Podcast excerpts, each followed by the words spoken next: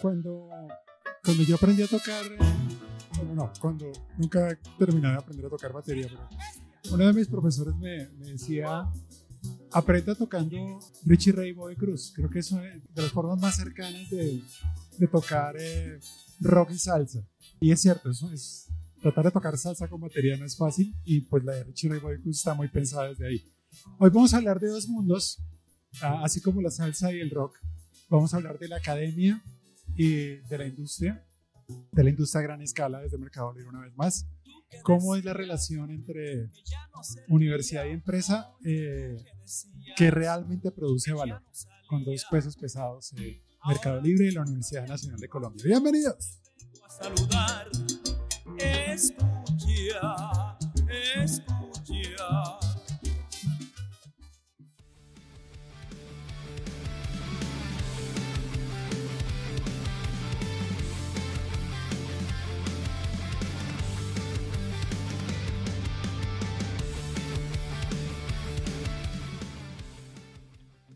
Bienvenidos a una nueva versión del iRock Show. Eh, um, hoy súper contento como siempre eh, y um, de mis temas favoritos, que es eh, investigación y universidad, academia y empresa, eh, de, lo que, de lo que hemos venido estando siendo hechos nosotros en estos años y lo que hemos llegado aquí a Mercado Libre a hacer de una forma muy interesante. Pongo de fondo a Survivor con Eye of the Tiger para presentar a nuestro primer invitado, el señor Juan Ariel Chacón. Eh, él es el director de Machine Learning de Delivery en Mercado Libre. Eh, Juancha, bienvenido y muchas gracias por acompañarnos el día de hoy.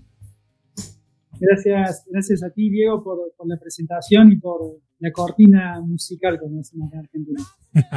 Súper. Juancha, ¿cuánto tiempo en Meli ya? El 6 de septiembre cumplí tres años. Eh, igual soy como un viejo conocido dentro del Mercado Libre porque mi paso anterior tenía que ver con trabajar en la cercanía con Mercado Libre, en una startup que después fue adquirida e integrada con Mercado Libre, así que te diría que hace ya seis años que estoy en la cercanía con Mercado Libre. Ok, súper. Eh, um, voy, a, dejar abierta la primera pregunta, ahorita he roto con los demás invitados, pero ¿qué tanto en, en, el ADN tuyo y de antes, porque tú vienes de ser emprendedor también y ser empresario, hay de, universidad y academia? Eh, ¿Qué tan cerca has estado en tu vida de esto? Eh, te diría que de mucho, de, mucho impacto. Eh, el año 2009, 2010 más o menos, recién me comentaba Fabio, me acerqué al ecosistema emprendedor de, de Córdoba, de Argentina. Eso me llevó a acercarme inicialmente a, lo que es la Facultad de Matemática, Astronomía, Física y Computación de la ciudad de Córdoba, que es FAMAF.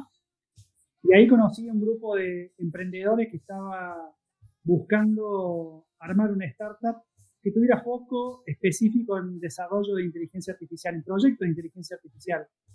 Eh, año 2010, 2011, más o menos, cuando hablar de Machine Learning era básicamente ciencia ficción, de alguna manera. Eh, y después de estar eh, trabajando durante muchísimo tiempo en entender cuál era el mejor fit de, de, mercado, pudimos armar una propuesta de valor que por supuesto había mercado eh, en Estados Unidos y nos llevó a obtener los primeros clientes eh, y que la organización empiece a crecer de una manera orgánica y bastante saludable hasta poder empezar a trabajar con Mercado Libre como primer unicornio eh, y después eh, hacer un éxito como se determina en el rubro del ecosistema emprendedor. Así que en ese sentido tengo eh, la sensación de haber sido partícipe de, de un ciclo positivo de, de, emprender, de armar equipos altamente capacitados y de alguna manera después integrarme en una organización como, como un mercado libre a, habiendo atravesado un proceso de, de, due diligence. Así que en ese sentido, experiencia súper positiva. Súper, muy bien. Uh, vamos con nuestro siguiente invitado. Ahorita vamos a hablar muchísimo de relación universidad-empresa. En especial queremos que este capítulo eh, um, sea para esas organizaciones, esas universidades y esas empresas que, que siempre se hacen preguntas sobre cómo realmente generar impacto. Vamos a hablar mucho de eso, de, de las preocupaciones que hay de esa relación. Muy bien. Vamos por acá. Muy bien. Un poco más de. Volvamos a la universidad. les quiero presentar a nuestro siguiente invitado, que ha sido muy importante en nuestra vida, como, primero como emprendedor, pues porque la relación nuestra con la universidad, con el, el tiempo que estuvimos en, en, la compañía, que luego nos lleva felizmente a estar en Mercado Libre, clave la relación con la Universidad Nacional, mi alma mater, el alma mater de muchas de las personas que trabajan hoy día conmigo, el profesor Fabio González, doctorado en Ciencias de la Computación en la Universidad de Memphis, hijos conocidos. Profesor Fabio, gracias por acompañarnos el día de hoy, bienvenido. Muchas gracias, Diego. Contento pues de estar acá compartiendo con ustedes. Salsero. sí, me, me, gusta mucho la salsa. Muchas veces durante mucho tiempo se pensaba que salsero era, los de la Nacho todos éramos salseros. Sí, es cierto, hay mucha salsa, pero hay mucho rock también. Total, total, total. Pero, claro, en general la universidad es muy musical. Eso sí, la universidad tiene Bastante. Y muy, muy diversa. Mm. Mucha, mucha diversidad. Parte de la gracia de la Nacional es que uno encuentra todos los saberes prácticamente y tiene esa oportunidad de juntarse con todos los saberes en muchos cursos.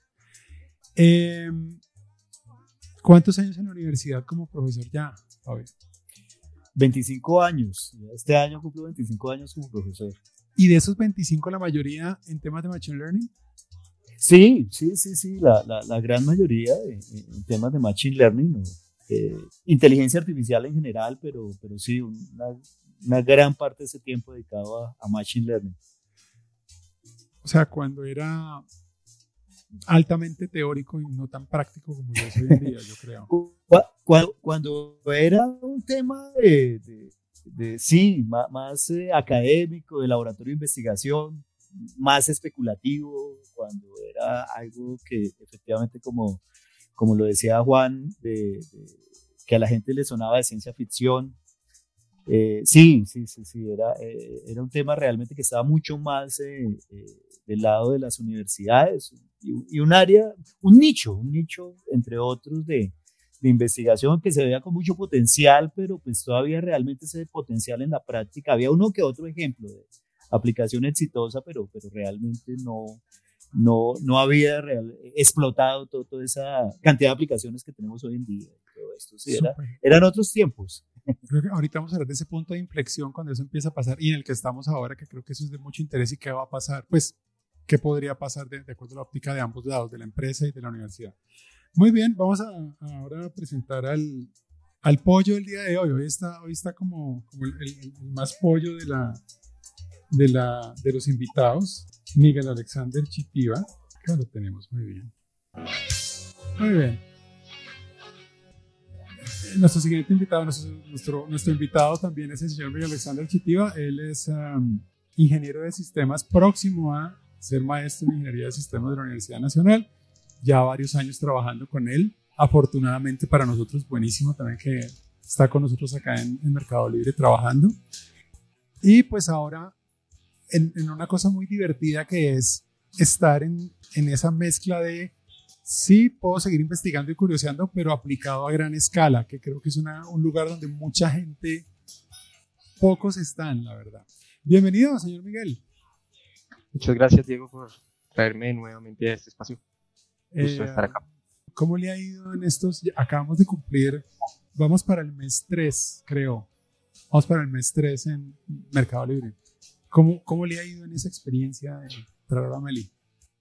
Muy bien, digamos que siento que se ha compaginado muy bien los dos ADNs de, lo que teníamos en grupo con lo que ahora eh, estamos en Mercado Libre. Eh, contento de tener muchos retos. Hay tanto trabajo que, uno ve años de trabajo en adelante, muy interesante y muy retador. Entonces, chévere. Súper. Muy bien. Ok, vamos entonces a arrancar a entrar en materia.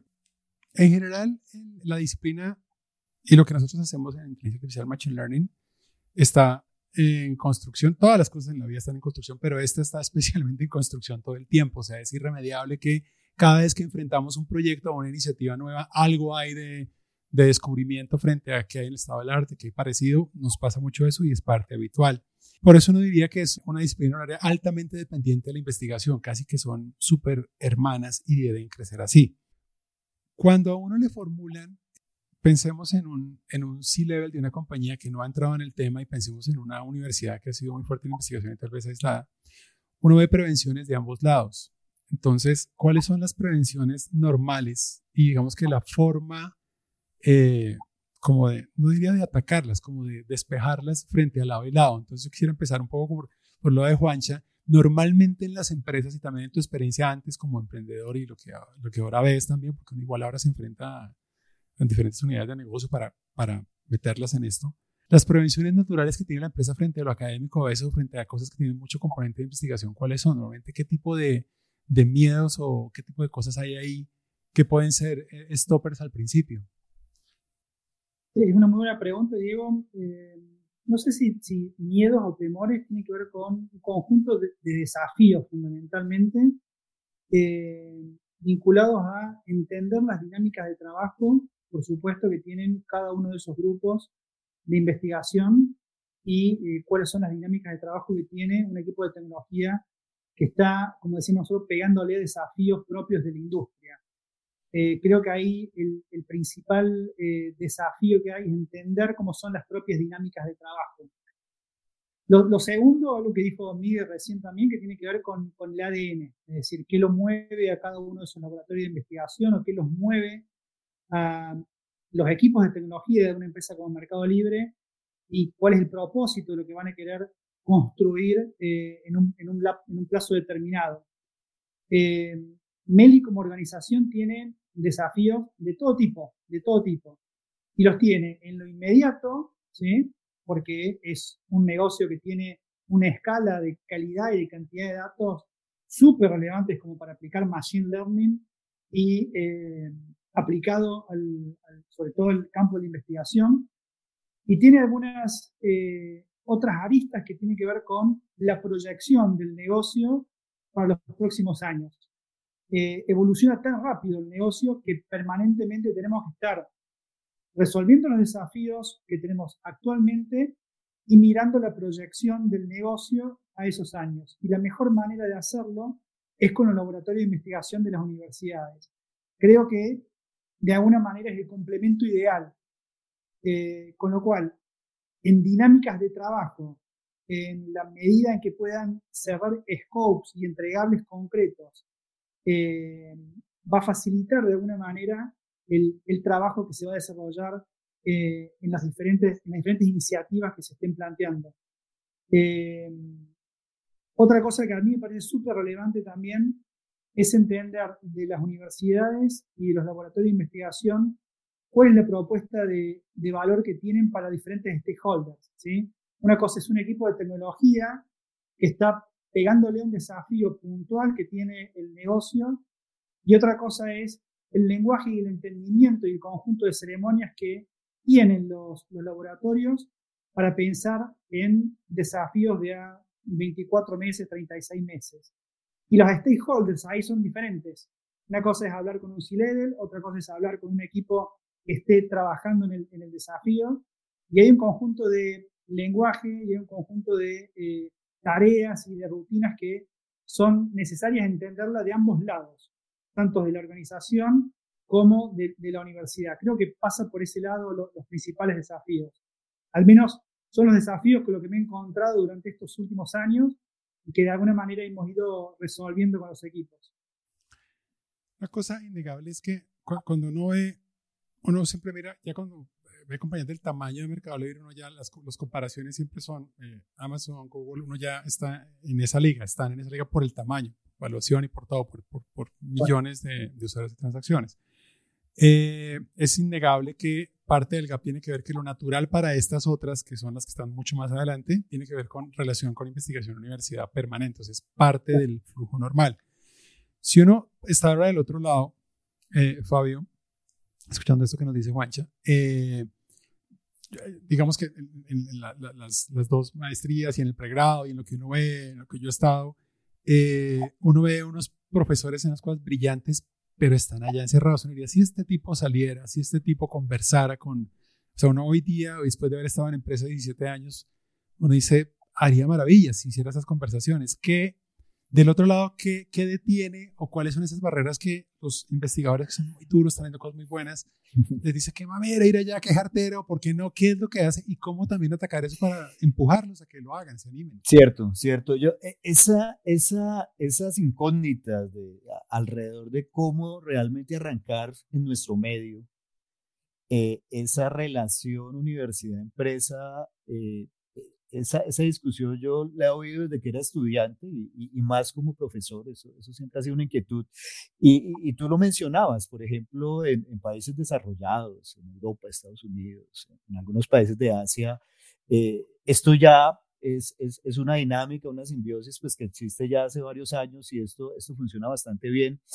Pero pues nuestras dinámicas locales son diferentes, tanto a, a nivel empresarial como a, a, a nivel de las universidades. Entonces, yo, yo pienso que, que, una de las principales razones para que eh, eh, en el pasado, digamos, no, eh, esta, esta relación universidad-empresa, pues no se diera, digamos, al nivel como, como, como se da en estas otras latitudes, es pues que la universidad creo que no tenía mucho para, para aportar en términos de investigación, por un lado, y por otro lado, también las demandas de nuestra industria, que, que tenía unas necesidades también muy puntuales y muy concretas, eh, eh, generalmente eran más demandas desde el punto de vista eh, de ingeniería, de tecnología, de desarrollos muy puntuales, que de pronto también no, no obedecían a, a, lo que estaba tratando de mirar la universidad en ese momento. Entonces, me, me parece que, que, que, ha sido una evolución que, que se ha dado en, en paralelo. Por un lado, si nosotros vamos a mirar hace 20 años, eh, las universidades, al menos en Colombia, eh, eran principalmente universidades de docencia. Hoy la mayoría de universidades siguen siendo universidades de docencia. Sin embargo, algunas universidades públicas, otras privadas, pues han, han empezado a dar un paso a, a, convertirse en universidades de investigación. Entonces, hoy en día, digamos que hay un cierto nivel de investigación que no teníamos hace años. Entonces, me parece que en este momento sí ya hay más cosas que, que, que la universidad le puede entregar a la industria que, que, pueden ser interesantes.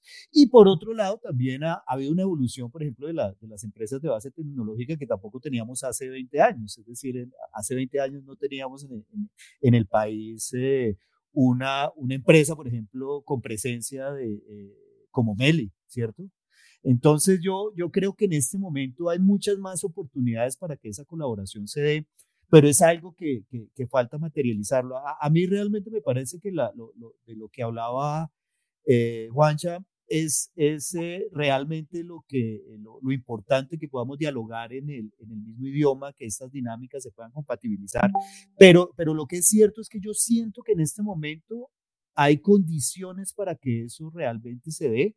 Hay ejemplos puntuales. Eh, definitivamente, eh, también lo mencionaba Diego, el aporte que hace la universidad en capital eh, humano formado a, un nivel que, trasciende, digamos, lo que tradicionalmente teníamos, el, el, nivel de ingeniería, el nivel en áreas particulares como Machine Learning, pues eso, eso ha sido súper importante y, y, creo que ahí hay un aporte bien importante, pero, pero, pero hay que compatibilizar esa, esas dinámicas y, y, y encontrar esos puntos de, eh, comunes eh, en los cuales va a colaborar y, y me parece que, que, ahí falta mucho para hacer. Aunque hoy definitivamente siento que están las condiciones que, que no teníamos tal vez hace 10 o, o, o, 20 años, al menos en el país. Ok. Um, señor Miguel, su merced ha estado en la mitad de estos dos. Eh, entonces, por eso parte de la idea es que eh, eh, eh está, no, yo también estaba en la mitad de los dos, pero usted estaba en esta última etapa mucho más en la mitad. Eh, porque lo que hacíamos antes, eh, el grupo de lo que ahora estamos haciendo en Meli, lo que Meli hace, tiene mucho de eso, que es estar, em, es estar desde la academia o estar con un pie en academia. Muchas cosas a veces uno las consulta con el profe, hay cosas que uno va y pregunta o va con esa red académica que se te y pregunta cosas y luego las trae y las trabaja eh, las disciplinas de ciertas prácticas. Yo quisiera preguntarle, si uno armara como la lista de, de, de, de hábitos o de prácticas que alguien que, que quiera ser exitoso en ML de los dos mundos, porque creo que ahí está parte de la clave, si uno en ML quiere ser exitoso en industria, no debería perder el pie de academia.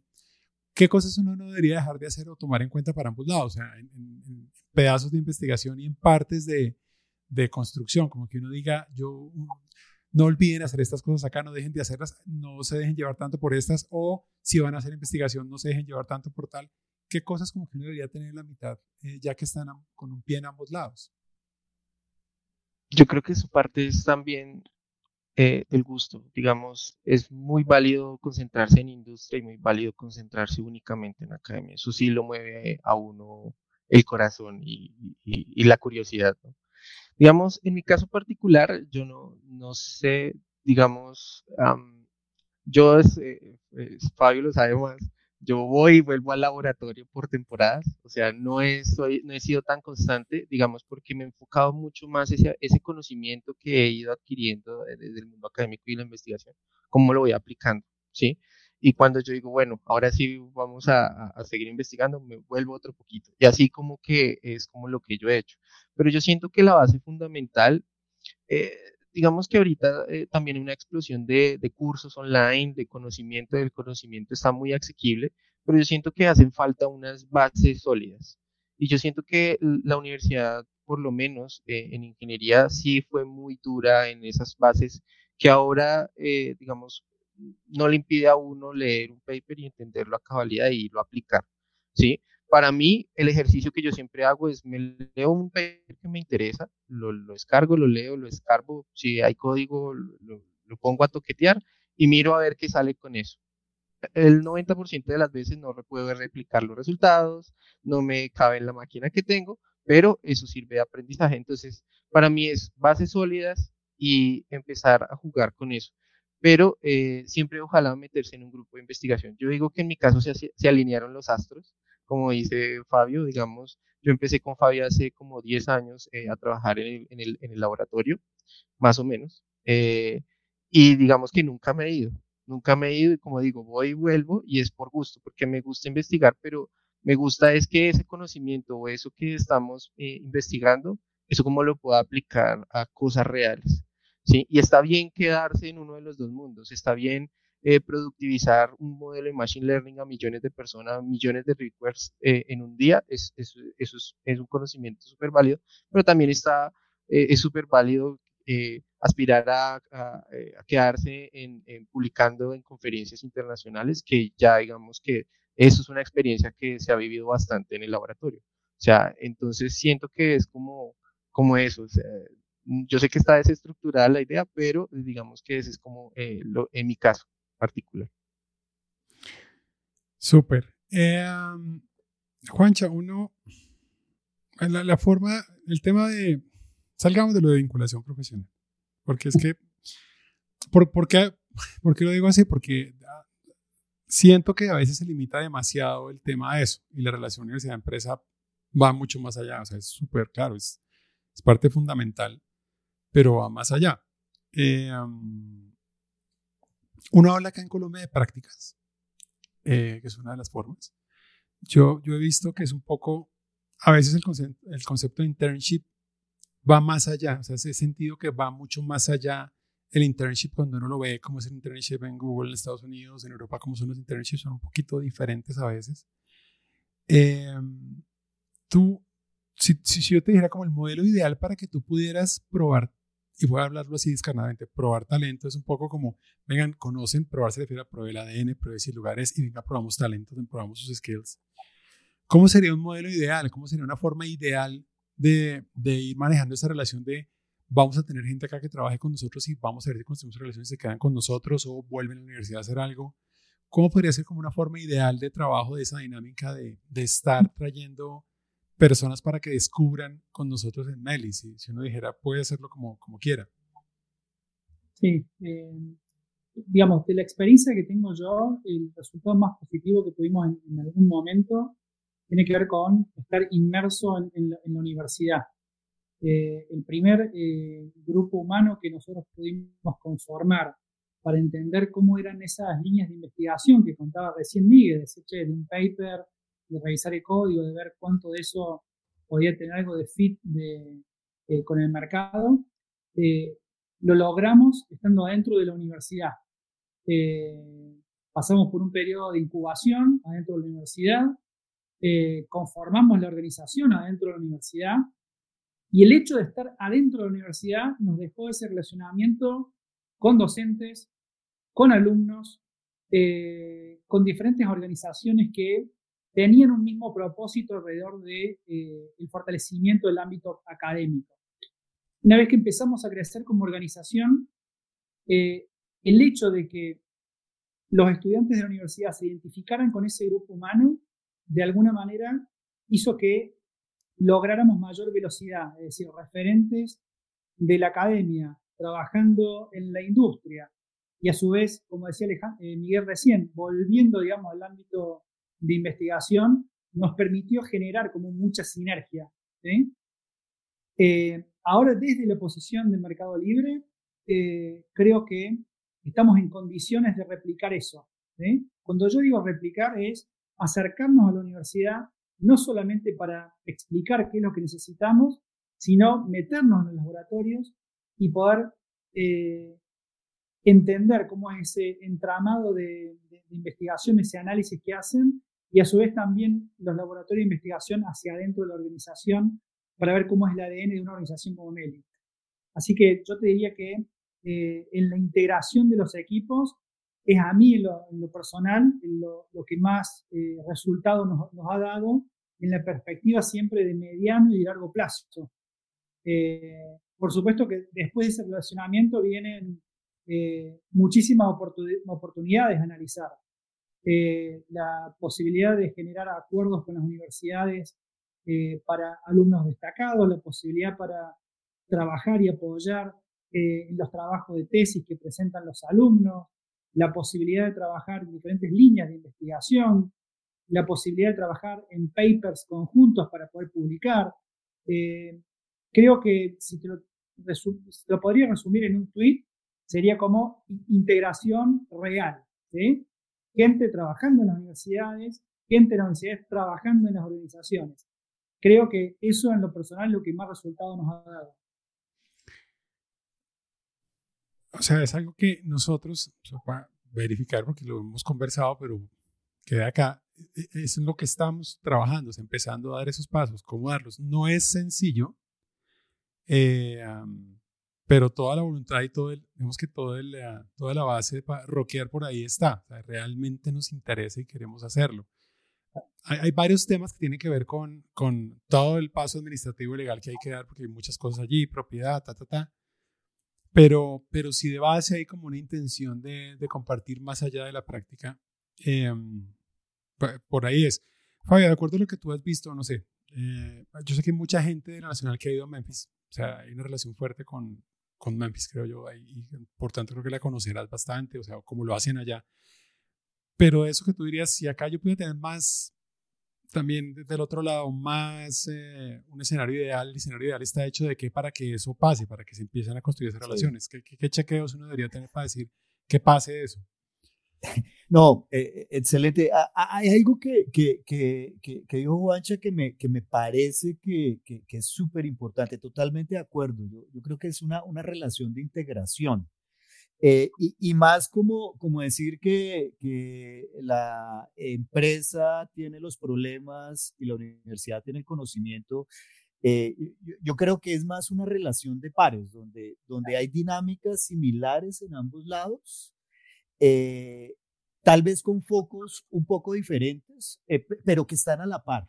Es decir, donde, donde se puede aportar tanto desde, desde la academia diciendo, vea, hay estos otros problemas interesantes, eh, y desde la, eh, desde la industria, desde la empresa, diciendo, eh, vea, también aquí tenemos estas fortalezas y estos conocimientos que, que, también pueden ser interesantes y donde se puede hacer una colaboración. Tú, tú mencionas algo muy importante, digamos, de, de, de, la dinámica de investigación en la academia y es la colaboración. Entonces, hoy en día realmente yo no colaboro mucho con mi alma mater de, de doctorado, pero el trabajo de investigación que, hacemos hoy en día eh, realmente es gracias a que tenemos colaboración con grupos de investigación en Estados Unidos, en Europa, eh, en otros países de Latinoamérica.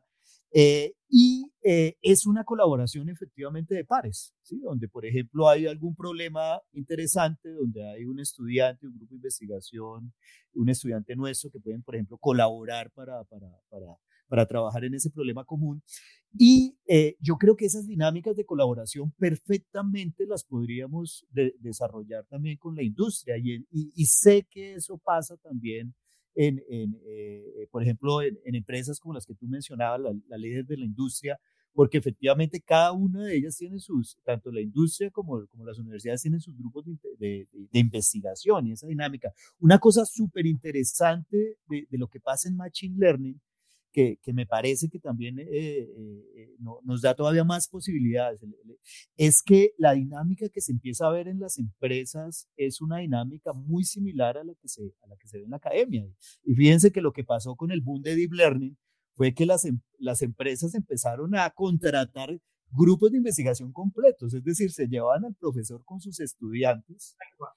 Sí, y, entonces Google por allá contrató a Hinton y Facebook no se quedó atrás y contrató a Jan LeCun y así sucesivamente. Y de hecho, aún en empresas con, con, eh, culturas muy cerradas, por ejemplo, como Apple. En algún momento, cuando se fue alguno de los investigadores, una estrella que no recuerdo su nombre, la, la condición de, que, que, él les puso a Apple en su momento era que él quería seguir publicando y, hacer abierta su investigación. Entonces, eso ha cambiado la, cultura y, también tiene que ver mucho con la naturaleza, digamos, de, cómo se hace Machine Learning. Lo mencionaba Miguel. Algo que es común hoy en día en la industria es, tengo un problema, voy y miro qué papers han publicado al respecto. Y eso antes en, en las empresas de, de, tecnología no era muy común, porque generalmente el conocimiento principalmente venía de, de, las grandes empresas tecnológicas, cuál era la última herramienta que tenían, la última metodología. Pero en Machine Learning eso viene de, muchos sitios. Entonces, eh, efectivamente, me, me, parece que esa, esa relación de pares y colaboraciones donde se aporta tanto problemas como ideas, como conocimiento de lado y lado. Eh, me parece que es una de las, de, esa, ese es el camino, al menos en nuestra área. Tal cual, tal cual. Ahí me, gustaría hacer un aporte, eh, coincido 100% con lo que dice Fabio. Yo en, lo personal me tocó estar al menos dos o tres veces en la Universidad de Stanford y ahí uno puede realmente ver cómo funciona esa integración y esa complementariedad.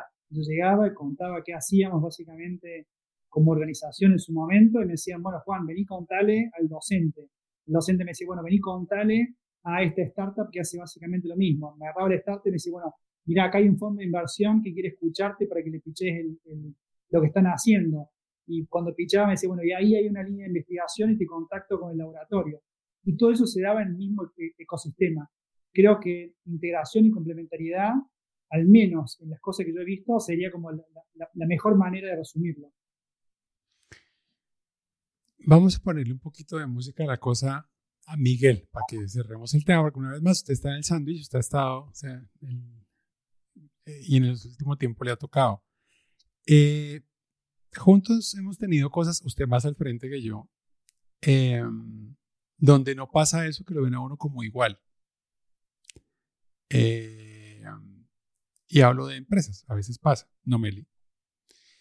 Eh, pero hablo del mundo empresarial, un poco para, para esas empresas, y un poco para, para hacer caer en cuenta eso, en las que eh, la colaboración no se da y uno se desinfla un poco porque se estrella con una pared, porque eh, pasa eso que la empresa está arriba y tú estás abajo. no, no hay como esa apertura escucha de entrada y eso nos ha tocado, a ti te ha tocado Miguel, con clientes muy duros nos tocó en la vida. Eh, para hablar un poco de eso, sin mencionar marcas ni más faltaba, pero sí chévere como contar un poco la experiencia. ¿A qué te suena ese sinsabor? Va a sonar un poco dura el, adjetivo, pero es ignorancia. Pero eh, dame una canción de fondo para eso. pero sí, es, es ignorancia. Eh, ¿Qué es lo que pasa? Generalmente lo que nos hemos encontrado eh, en ese tipo de situaciones es que se te dan expectativas irreales en Machine Learning. Es porque no conocen, digamos, los alcances y las limitaciones de este tipo de metodologías. Y esto es una herramienta como cualquier otra que tiene sus más y sus menos. ¿sí? Entonces, han habido organizaciones de que eh, dicen, no, es que si no, o sea, por ejemplo, si yo, no sé, yo siempre pongo el mismo ejemplo. Si yo voy, voy a, eh, jugamos eh, algún juego con una moneda apostando, apostando dinero, y si yo te digo que en el 52% de las ocasiones yo te garantizo que vas a ganar, ¿tú apostarías o no apostarías? Pues una o sea, pues si uno apuesta todo el dinero a la primera, la va a perder. Pero si uno apuesta a pocos, a la larga, lo lógico es que, es que ganes, ¿cierto? Hay empresas que no tienen ese mindset, sino dicen, no, es que tiene que estar 100%, o sea, la predicción tiene que estar 100% a lo sumo 98, pero es que, es que, ese, es que ese 85 eh, no, no, no me sirve el modelo porque está, está eh, eh, funcionando bien el 85% de las veces, pero uno les dice y les hace el análisis de, de, costos o de ganancias generales a lo largo de un periodo de tiempo, dicen, no, si no está al 100%, no me sirve. Y uno dice, pero es que Machine Learning se basa en el error. ¿sí? minimizar un error de algo en general, bueno, métodos supervisados en general. Y ese desconocimiento de lo que son las probabilidades y lo que eh, hasta las limitaciones de la tecnología hacen que esas empresas, un muy buen modelo que les pudo haber generado valor, lo echaran al piso o hubieran conversaciones muy duras eh, donde eh, literalmente utilizan adjetivos de tal forma como que eso se puede hacer con Excel y no necesitamos nada de eso. Eso ya nos ha pasado varias veces. Una de las razones naturales que nos llevó a empacar ese hashtag de Rockstar no vivas y seguir hablando, y en mail resultó que también se usa el tema de Rockstar, es que la resiliencia que uno tiene que tener cuando trabaja en esto es muy tenaz. Eh, puse en el fondo Hold My de, de Aerosmith, que creo que lo puede describir un poco, ese hoyo, en, ese sinsabor que le deja a uno, porque realmente sí le rompen a uno el corazón un montón. Pasa mucho, a muchas escalas. ¿Tienes algún recuerdo de algo así, Juancha, que te haya pasado en la vida como empresario? ¿Te rompieron el corazón con una iniciativa? Eh, sí, sí, claramente sí. De estar eh, a la expectativa, digamos, de que algo para nosotros era realmente eh, relevante lo que estábamos planteando y que para el cliente mm, no, no, lo veía de esa, de esa manera. Y también me pasó a, la inversa, digamos, en, el rol de, de, poder extender un poco más la frontera de lo que Machine Learning podía hacer, eh, me llevó a, a trabajar en un proyecto en donde tenía parte de mi equipo que me decía, Juan, eso no se puede hacer, eso es computer vision, todavía no está probado, digamos, la performance de lo que queremos lograr. Yo como cabeza dura dije, eh, creo que hay valor para aportarle al cliente y nos dimos cuenta, digamos, que cuando pusimos productivos los modelos, era tal cual me lo decían eh, los chicos que venían del ámbito más, de, más científico, me decían, te dijimos. Eh, así que me quedé un sabor amargo en ese sentido, no tuve más que llamarlo al cliente y decirle, proceso de aprendizaje, acá te devuelvo todo lo que me diste en algún momento y aprendimos juntos. Eh, era aplicar computer vision para detectar eh, imágenes vinculadas a, una serie de animales. Era un proyecto muy, muy, muy desafiante y me quedó esa, esa anécdota de, cómo extender un poco la, la frontera de lo que potencialmente se podía hacer. Estoy hablando del año 2012, 2013. Hoy, con cómo ha evolucionado, eso es algo, un proyecto que lo podemos hacer tranquilamente. Pero bueno, en ese momento no era viable. Y ha evolucionado. Parte de las razones que, que nos ha tranquilizado estar en Meli es que eh, o sea, no deja de ser reto. O sea, uno igual tiene, uno es a negocio, pues lo desafía y el negocio lo desafía a uno y uno tiene que tener una cosa que pone valor o sea, esto, esto es parte también de la relación universidad-empresa, es, claro, vamos juntos a trabajar como pares, pero eh, enfocados en cómo generamos valor. O sea, y eso igual sirve mucho porque ayuda a que la gente de investigación empiece a tener pies en la tierra de, bueno, la realidad cuál es. Y eso me lleva a la, la, siguiente parte, Fabio, y es en, en los proyectos, eh, normalmente en la universidad lo hace a través de extensión. Eh, Sé que las unidades de extensión de la Universidad Nacional son grandotas, incluso las de cada facultad son muy grandes, son compañías completas pues trabajando en, proyectos a través de extensión. Pero, pero a veces en esa investigación es la extensión de algo que haya podido pasar también, que tal vez no haya salido muy bien, pero de lo que se haya aprendido. Has, has tenido esos chances, te ha pasado, obvio, sin nombrar de pronto marca, compañía, pero del otro lado, ¿qué pasa también cuando se ha intentado acercar a empresa a aplicar? Bueno, ya, ya, ya, ya, ya te cuento por ese lado, pero, pero eh, eh, respecto a, a, la idea más general de las decepciones y los desencantos, yo, yo creo que eso es una constante en, en academia. Eh, por ejemplo, en, en, el caso de la, de la formación doctoral, re, donde tú te metes a trabajar en un tema eh, que generalmente no está bien definido y dura cinco años eh, y a veces no salen las cosas como tú quieres. Eh, generalmente los estudiantes de doctorado pasa, pasa, van de decepción en decepción. Entonces realmente hacer un doctorado es más un tema de, de, de aprender a tener mucha tolerancia al fracaso.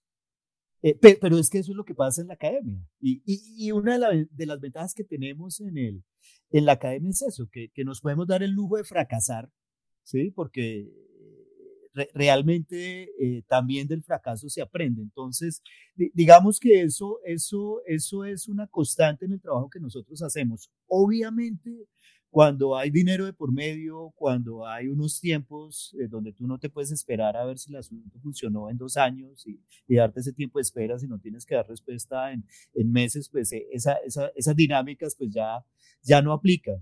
Entonces, eh, efectivamente desde la universidad hacemos eh, extensión, que es como un tipo de consultoría. Em, y lo que yo he aprendido pues es a, a, a escoger muy bien las peleas que doy.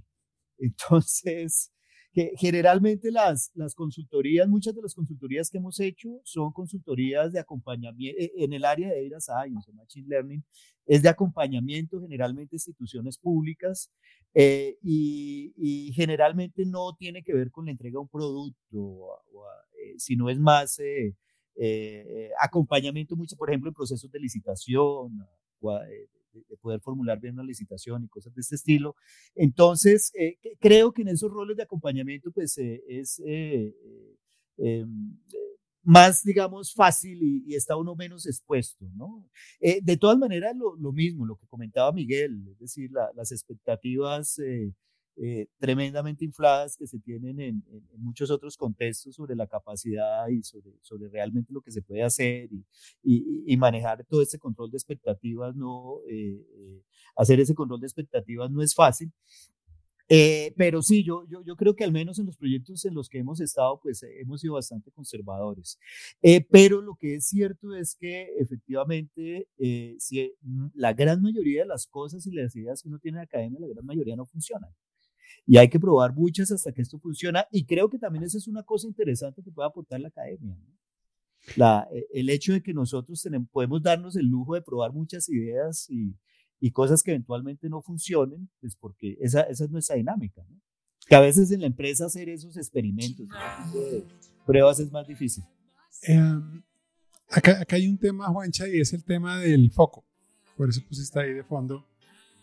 Sobre cómo que, que, ahí creo que es, yo creo que una de las, si uno se va a mirar objetivamente dónde hay un tema que es el que uno tiene que conciliar es el foco.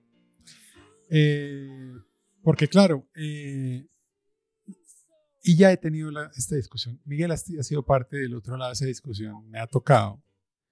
Eh, básicamente, güey, negocio, hay números que cumplir porque en últimas eh, el negocio manda. Lo cual, pero a pesar de eso, pues tienes todo este campo grandote. Lo único es que juégate toda la cancha, pero anótame el golcito. Eh, entonces, si uno, si uno piensa eh, en el tema de generar impacto y mantener foco, eh, a esos líderes de innovación, porque creo que ahí está uno de los miedos grandes, Juancha, para decir, sí, me voy a poner a trabajar con la universidad, pero es que muchas es un montón de plata y no, ¿qué, qué uno pensaría? ¿Cómo le hace uno para mantener foco? ¿Qué tipo de, de, hábitos uno tiene? Que el ADN un poco de qué está hecho, cómo esa dinámica de mantener foco en que el negocio, en que haya impacto, y seguir adelante, así no funciona, pero seguir adelante. Tipo de cosas que uno puede hacer para realmente hacer innovación con impacto, pero en el que involucre lo académico, porque creo que ahí es ahí es donde está la línea más complicada. Sí, tal cual, tal cual. Bueno, un poco la, la canción habla de esto de na- nada puede detenernos. Eh, creo que va, en esa línea. Eh, un poco lo que decía recién eh, Fabio, eh, que, tiene que ver con eh, probar, eh, intentar fallar lo más rápido posible. Se está fallando todo el tiempo y es parte del proceso de eh, arrancar un discovery, hacer un MVP, identificar cuáles son los KPIs que se quiere impactar eh, y ver si de alguna manera eh, las hipótesis que nosotros habíamos planteado eh, resuelven parte del desafío del negocio. Si no lo resuelven, automáticamente volver atrás y iterar y a- avanzar de nuevo con otro, con otro conjunto de, de- de hipótesis. Creo que en, en ese ida y vuelta, eh, al menos en la experiencia que me ha tocado a mí participar con los equipos, eh, en la mayor cantidad de fallas que uno puede tener eh, en, en esos procesos, aparece diferentes pivots que te llevan a un lugar en donde realmente encontrás impacto en el negocio. ¿eh? Creo que pasa, pas- pasa por ese lado, es decir, la cantidad de iteraciones que uno puede hacer teniendo en cuenta el, el objetivo que persigue el negocio. Por supuesto que cuando se está del lado de, de la investigación, eh, la, la posibilidad de fallar, como decía recién Fabio, es más alta. Cuando se está al lado de, de- de la industria, aparece una noción referida a los objetivos de- del negocio y cuánto de eso se están cumpliendo. Eh, yo soy un convencido que el- los procesos de implementar Machine Learning son procesos de mediano y largo plazo. Creo que hoy lo conversábamos en alguna, en alguna reunión, yo haciendo una pregunta de, relativa a un competidor, Amazon puntualmente, cuánto tiempo llevaba trabajando en personalización de recomendaciones. Y mi equipo me decía, mirá, Juan, me dice hace 15 años que están trabajando, 17 años. Eh, y alguien del equipo también me dijo, y la cantidad de papers que han hecho y que han, eh, y que han quedado en el camino es parte de eso. Así que en ese sentido, eh, y que teniendo en cuenta el, el vertical donde estamos nosotros, el sector donde estamos nosotros, eh, es ser, ser paciente. eh, el, el ámbito, el ámbito académico va, va a ayudar de alguna manera a encontrar la, la relevancia y el impacto en el negocio. Eh, ese, por supuesto, sin perder de vista el, el- el foco, ¿no? Em, y ahora entonces lo mismo del lado de academia. Si uno, si uno, si uno piensa un poco en cómo mantener el foco para producir eso, porque es que vuelvo al a lo mismo, el super profesor que uno tuvo, que uno tuvo un par de cursos, o se, o se, se fue en la línea con la maestría con él porque dijo es que es- y uno está enamorado de lo que está haciendo, por un momento uno levanta la cabeza y dice, ¿por qué no lo aplicamos? O sea, cómo lo va a aplicar, cómo se va a ir, cómo enfocarse, cómo no seguir. Sigue divergiendo, divergiendo, divergiendo y se pasó la vida divergiendo. Está bien, es divertido, pues chévere, pues, probable. En algún momento había pensé que yo iba a hacer, quería hacer eso. Eh, es más, todavía me gustaría hacerlo, no estaría mal echar globos todo el tiempo. Eh, pero ¿cómo buscar el foco? O sea, yo tendría la teoría de que la empresa le ayuda a uno que venga, aterrice y venga, nos enfocamos o para armar producto. Es muy común la patente y el producto en otros países. Ac- Acá todavía no sigue, ya hay, pero no es tanto. O sea, ¿por, por dónde hacerle? Sí, yo. eh, Hay, hay, hay un concepto que, que es importante en un área de Machine Learning que, que es Reinforcement Learning y es el concepto del balance entre exploración y explotación. Entonces, la, la, idea es que cuando tú tienes un agente eh, que está, eh, do- donde el problema no solamente es, ser bueno para jugar un cierto juego, eh, sino además en el camino ir descubriendo las reglas del juego, entonces tú tienes que explorar. Es como si tú vas a un casino donde las máquinas tragamonedas hay unas que pagan más que otras. Entonces, tú no sabes cuáles son. Entonces a, a ti te toca gastarte unas monedas en, eh, eh, mirando y explorando y cuando tú identificas esa es la máquina tragamonedas que, que, que paga más, pues tú le, le, pones el resto de dinero a ella. Lo haré Entonces, la próxima vez que vaya a un casino, voy a hacerlo así. y claro, la, la, y fíjate que ahí surgen preguntas interesantes. Yo tengo 100 monedas y tú dirías, bueno, me gasto 50 en exploración y después de que ya identifico la otra máquina le pongo 50. Claro. Digo, pero, pero ¿por qué no 30-70? ¿O por qué no 70-30? Entonces, fíjate que ese balance entre exploración y explotación es súper importante y yo creo que independiente de donde estés, tú siempre tienes que tratar de hacer ese balance. Claro, uno diría, en la universidad tal vez nosotros podemos poner más monedas en exploración. Eh, y en la empresa, pues seguramente se quieren poner más monedas en explotación. Pero encontrar ese balance no es fácil. Lo, lo que es cierto es que aún en academia, eh, no crean, nosotros también tenemos nuestros KPIs y a nosotros nos miden por indicadores. Entonces, por ejemplo, en la, academia hoy en día, eh, el número de artículos que tú publicas, las citaciones que obtienes, eh, y a veces tú tienes que, que, dejar de lado ideas muy interesantes porque son demasiado especulativas y sabes que no vas a poder llegar a publicar un artículo. Con, esa idea o que, eso te va a tomar varios años. Y, entonces, eh, yo, creo que ese, balance es importante, no, no perderlo de vista, es decir, cuántas monedas estás poniendo en exploración y cuántas en explotación.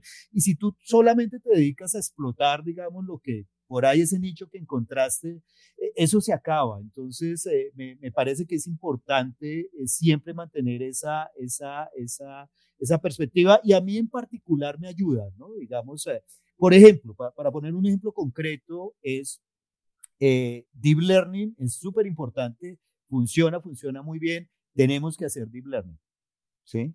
Pero yo pienso que igual como esto, y si miro per, la perspectiva, Deep Learning va a pasar de moda y va a venir la siguiente cosa.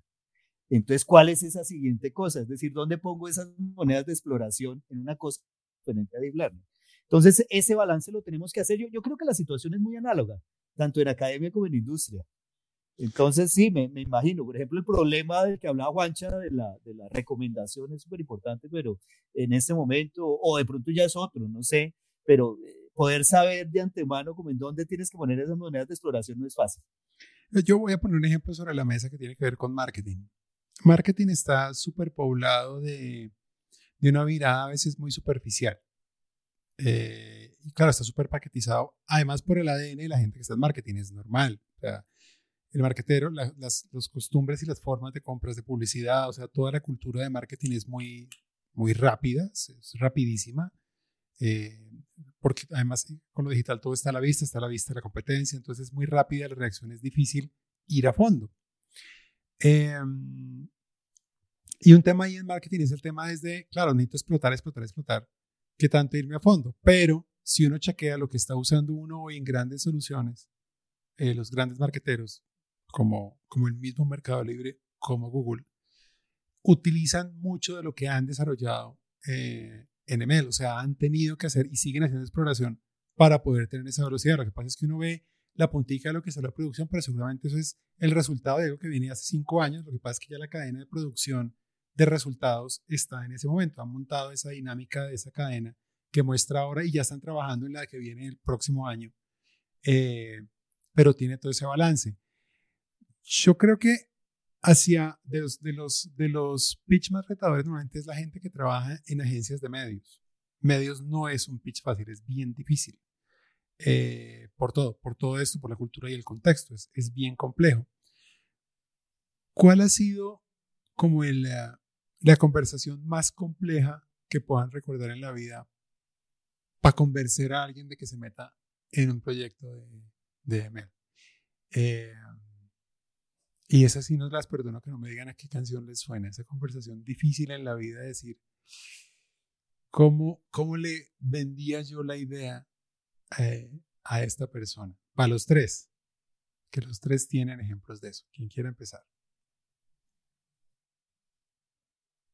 Eh, podría empezar yo a, a alguna. Eh, no sé si la canción que más me gusta, pero podría reflejarla, que es la de Bon Jovi, que decía It's My Life. Eh, me tocó en algún momento posterior a una charla que daba Marcos Galperín en, en Endeavor, eh, acercarme en el rol de, de, de emprendedor. Y, ah, ok, con, no, no, no, trabajabas a un Enmeri, sino tú con tu empresa. Sí, sí, tal cual, tal cual. en una presentación de Endeavor, Marcos hablaba y sobre Mercado Libre y, hablaba específicamente de la relación entre el ámbito académico y hablaba sobre proyectos de inteligencia artificial. Yo estaba sentado en el auditorio y dije, tengo que acercarme y por lo menos conversar con él. Eh, y de esas casualidades me lo, me cruzo en el, en break. eh, me, me presenté, le conté fundamentalmente qué, qué hacíamos en, eh, en- en ese momento. Por supuesto, como pitch de emprendedor cometí todos los errores que estaban eh, que tenía en la mano. Pero más allá de eso, creo que dije las, las palabras claves, ámbito académico, laboratorios de investigación, eh, Mercado Libre necesitando algo, algo de eso. Y fue muy contundente su respuesta, me dijo, Mercado Libre necesita algo de lo que ustedes tienen en ese momento, año 2014, 2015. Eh, me dice, habla con Daniel Gándara que está en Córdoba, o Daniel Rabinovich que está en Buenos Aires. Así empezó la relación. Así empezó la relación. Sí, sí, sí. ok, qué buena historia. No sabía. Eh, me dice, habla con Dani Gándara en Córdoba, Dani Rabinovich en Buenos Aires, acerquen una propuesta para ayudarnos eh, en alguna prueba de concepto, en algún MVP.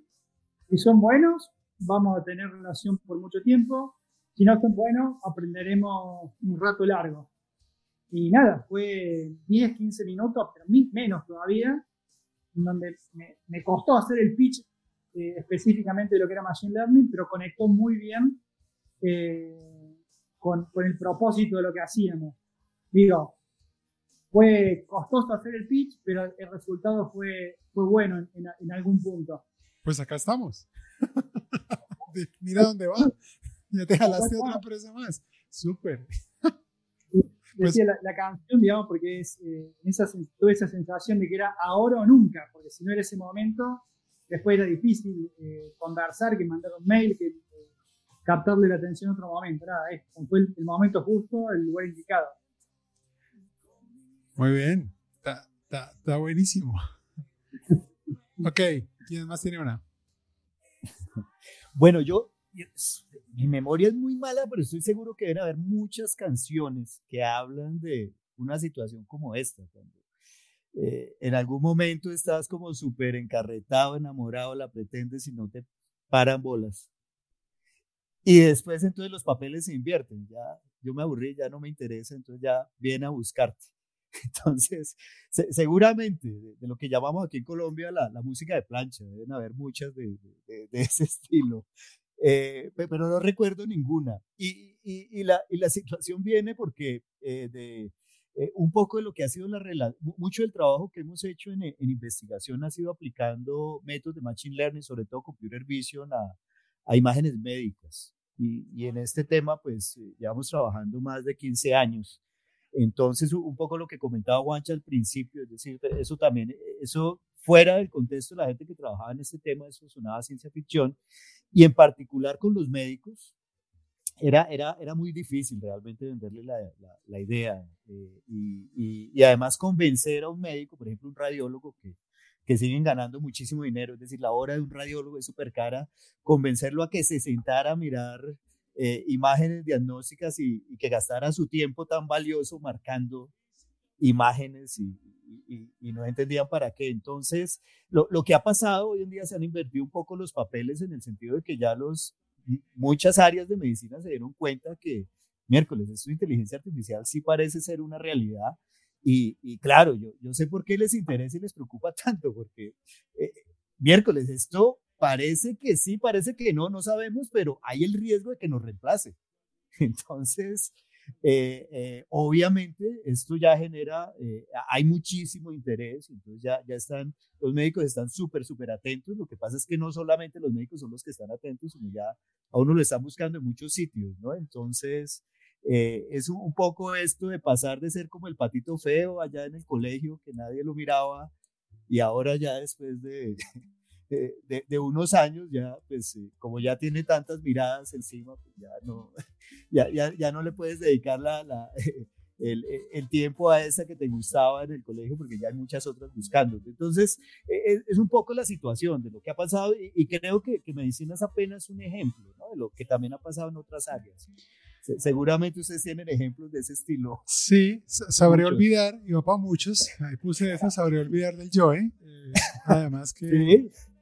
Excelente. es- le pega perfecto a la historia. Yo recuerdo mucho, Fabio, claro, en ese momento, ¿quién, quién trabajaba en ese tema? Creo que nadie por acá cerca en América Latina estaba No. hablando del tema de usar imágenes de segmentación para hacer reconstrucción eh, y para reconocer condiciones. Es, era súper adelante, Sí, claro, y súper limitado el poder de cómputo. Pues, Sí, ¿dónde sí, corrió sí. esta No, y, y, realmente la- las técnicas todavía no eran buenas, pero, pero gastarle el tiempo para que el asunto funcionara era lo que no era muy claro. Valga la pena decir que, uno, sí hubo médicos que nos prestaron atención, por eso pudimos colaborar, y dos, que también conté la suerte con tener un colega, Eduardo Romero, en la Facultad de Medicina, un ingeniero, médico ingeniero, que llegó a la Facultad de Medicina y con quien pudimos trabajar y, gracias a eso, digamos, pues eh, eh, se pudo hacer toda una línea de investigación pero, pero no era fácil, es decir, exactamente lo que tú preguntabas al principio, es decir, con circunstancias donde fuera muy difícil tratar de vender el proyecto, ahí era súper difícil. Los, los médicos decían, estos locos que, que están hablando. Eso-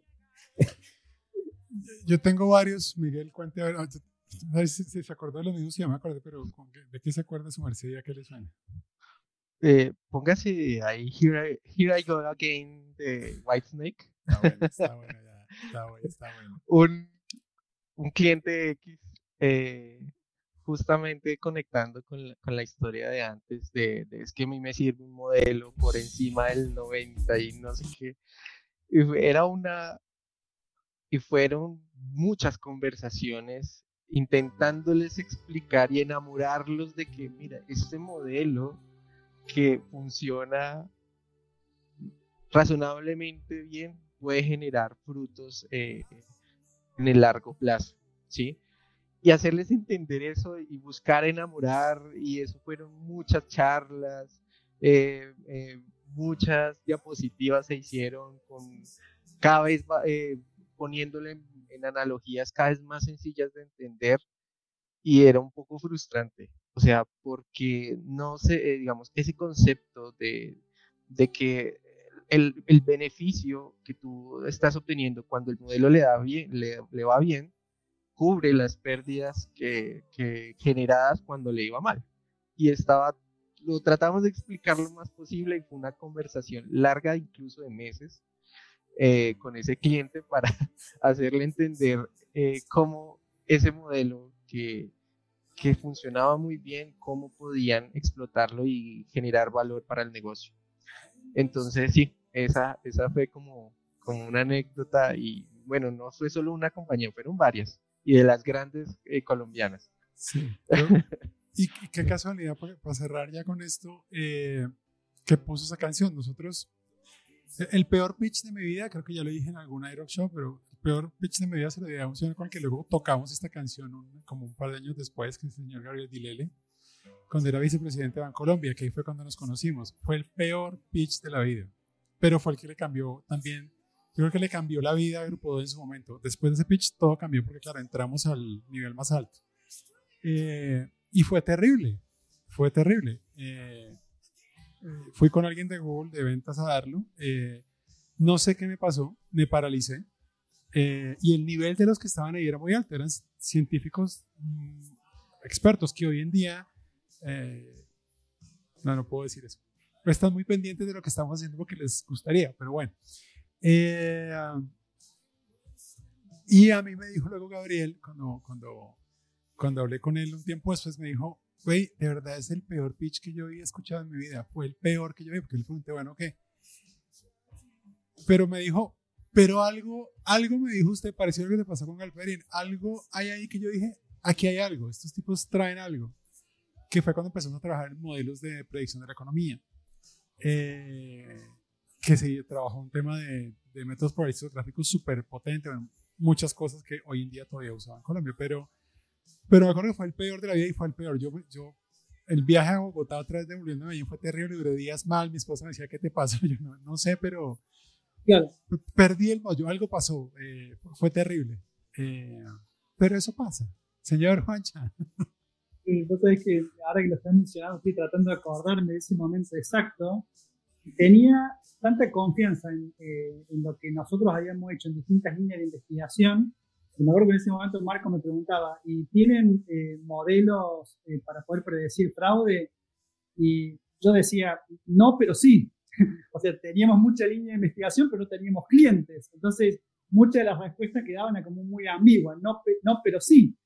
Hasta que creo que en algún momento, como decimos, conectó con, con el grupo humano que habíamos conformado y me dijo, acérquense a ver si podemos hacer algo juntos. Y nada, fue el peor pitch de mi vida y creo que fue el, más, más relevante de alguna manera. Tal cual.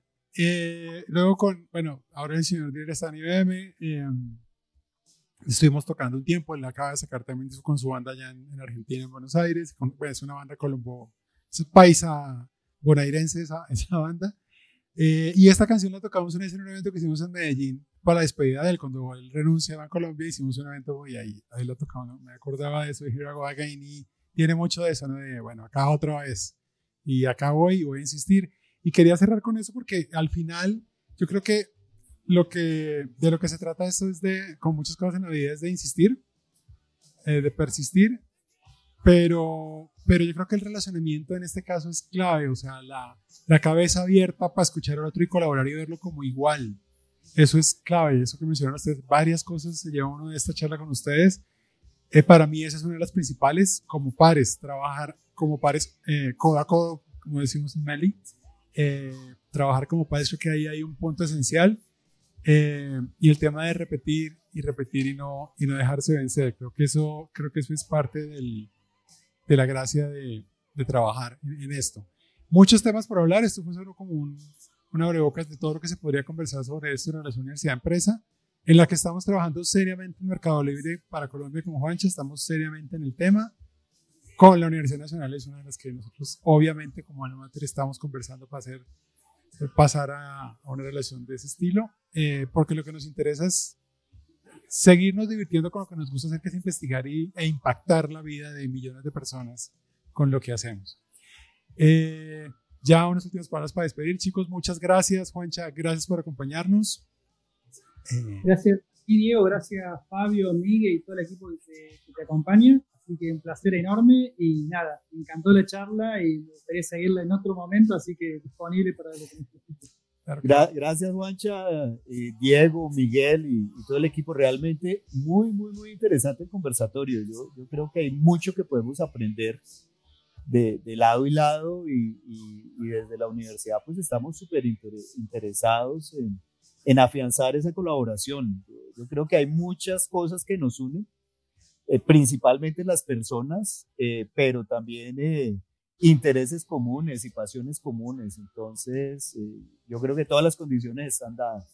Súper. Señor Miguel, muchísimas gracias por acompañarnos. No, a ustedes, eh, sobre todo a Juancha, a Fabio, mis admiraciones, digamos.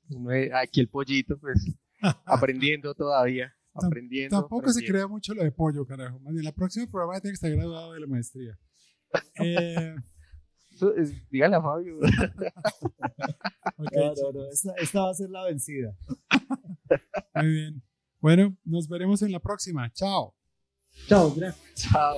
Chao.